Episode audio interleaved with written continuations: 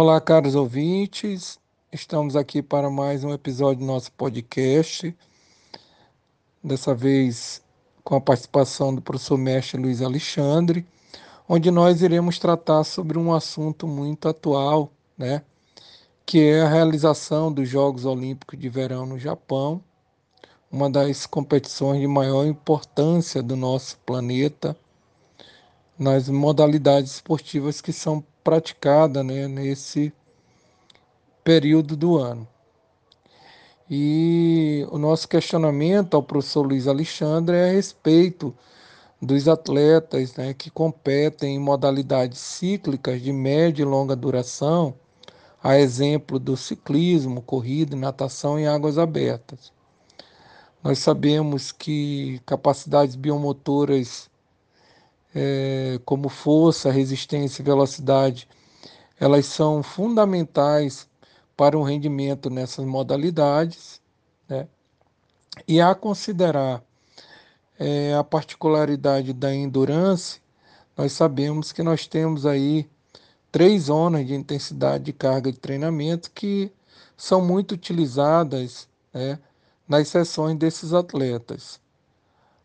O limiar aeróbio, o limiar de lactato e o indicador do VO2 máximo.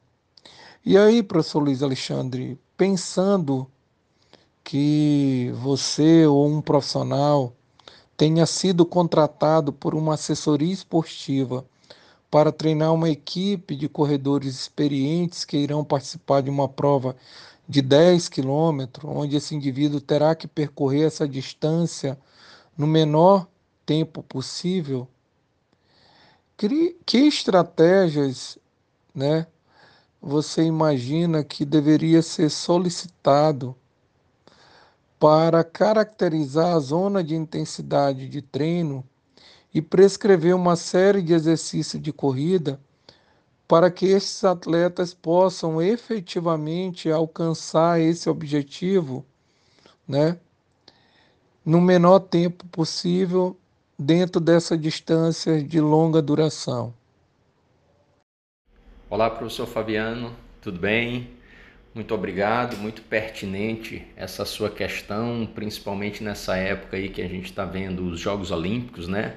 E coincidentemente ontem com mais uma medalha de ouro do Brasil com a Ana Marcela Cunha na natação, que é justamente um, um exemplo né, dessa situação aí que você criou. Bem, você tocou em vários pontos importantes aí para que a gente possa responder de maneira bem exata, bem específica, né, o que foi levantado. Veja bem, primeira coisa, o que, que são modalidades cíclicas?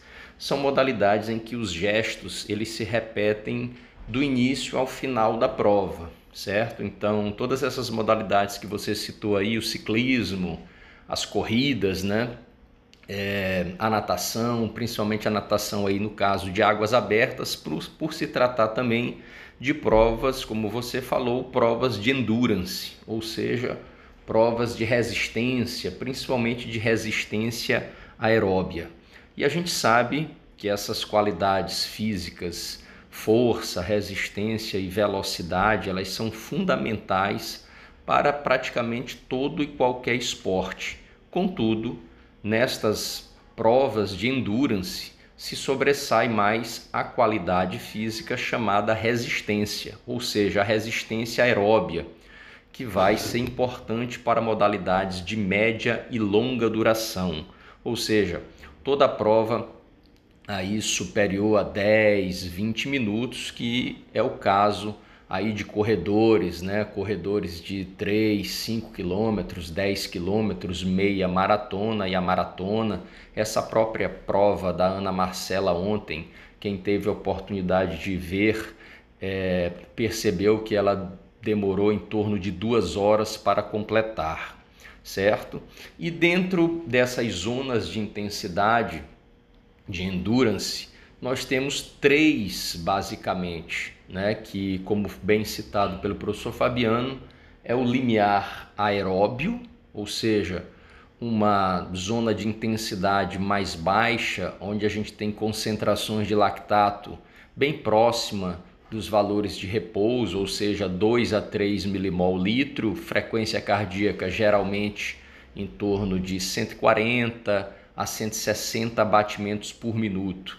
Depois nós temos o limiar anaeróbio, que é o mesmo limiar de lactato, né? também chamado na literatura de limiar anaeróbio individual cujas intensidades de lactato elas já sobem um pouco, vão em torno aí de 3 a 5 milimol. Claro que nós temos variações individuais, frequências cardíacas na faixa de 160 a 180 batimentos por minuto e por fim a zona mais intensa de é, dessa, desse espectro aeróbio, que é a zona de intensidade do VO2, ou seja, da potência aeróbia máxima, que a concentração de lactato ela já sobe para 6 a 8 milimol e a frequência cardíaca acima de 180 batimentos por minuto. Tudo bem? É, mas muito importante para esses atletas é treinar na zona do limiar anaeróbio individual certo? Por quê? Porque é uma zona que nós temos ali um equilíbrio entre a produção e a remoção de ácido lático do sangue e dos músculos. Então é uma zona ali de equilíbrio, certo? Que é o que acontece na maior parte dessas provas. Contudo, como se pensava anteriormente, não é treinar o máximo possível nessa zona. Não. Aí nós temos um, uma outra temática muito importante que é o equilíbrio no treinamento. Então, antigamente se pensava que quanto mais se treinasse no limiar anaeróbio, a gente ficava, os atletas ficavam melhores nessas provas.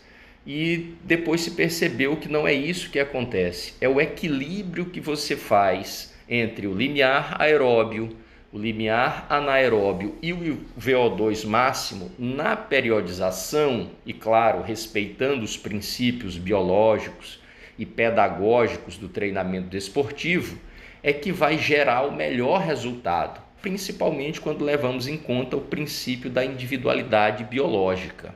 Tá bem? E por fim, pessoal, olha só, é, que séries nós poderíamos fazer, né, prescrever para que esses atletas melhorassem cada vez mais. Então, em função das características da prova, são séries que utilizam, né, elas poderiam utilizar tanto os métodos contínuos quanto os, quanto os métodos fracionados, ou seja, contínuos, como o próprio nome diz, né, são séries ininterruptas. Então, por exemplo, para corredores, né? Então, após um aquecimento, hoje o seu treinamento vai ser uma repetição de 20 quilômetros, por exemplo, ou de 10 quilômetros, né? onde nessa repetição o treinador poderia propor uma intensidade única, por exemplo, em torno daquela intensidade que a gente falou do limiar de lactato, né? com 3 a 5 milimol, frequência cardíaca até 160 batimentos por minuto, ou poderia fracionar essa distância, certo? Por exemplo, ah, hoje nós vamos treinar numa pista de atletismo, ou então é, num espaço como uma avenida litorânea ou um parque, né? Por exemplo, como nós temos aqui em nossa cidade, e nós vamos fracionar e vamos fazer 10 repetições de 2 quilômetros, por exemplo né? E aí, nesse caso, nós teríamos intervalos para recuperação. Como as intensidades elas não são muito elevadas, os intervalos eles também não precisam ser muito grandes, certo? Só que isso né, vai variar em função da época da preparação que a gente se encontra. Tá legal? Um grande abraço a todos e a todas e bom estudo!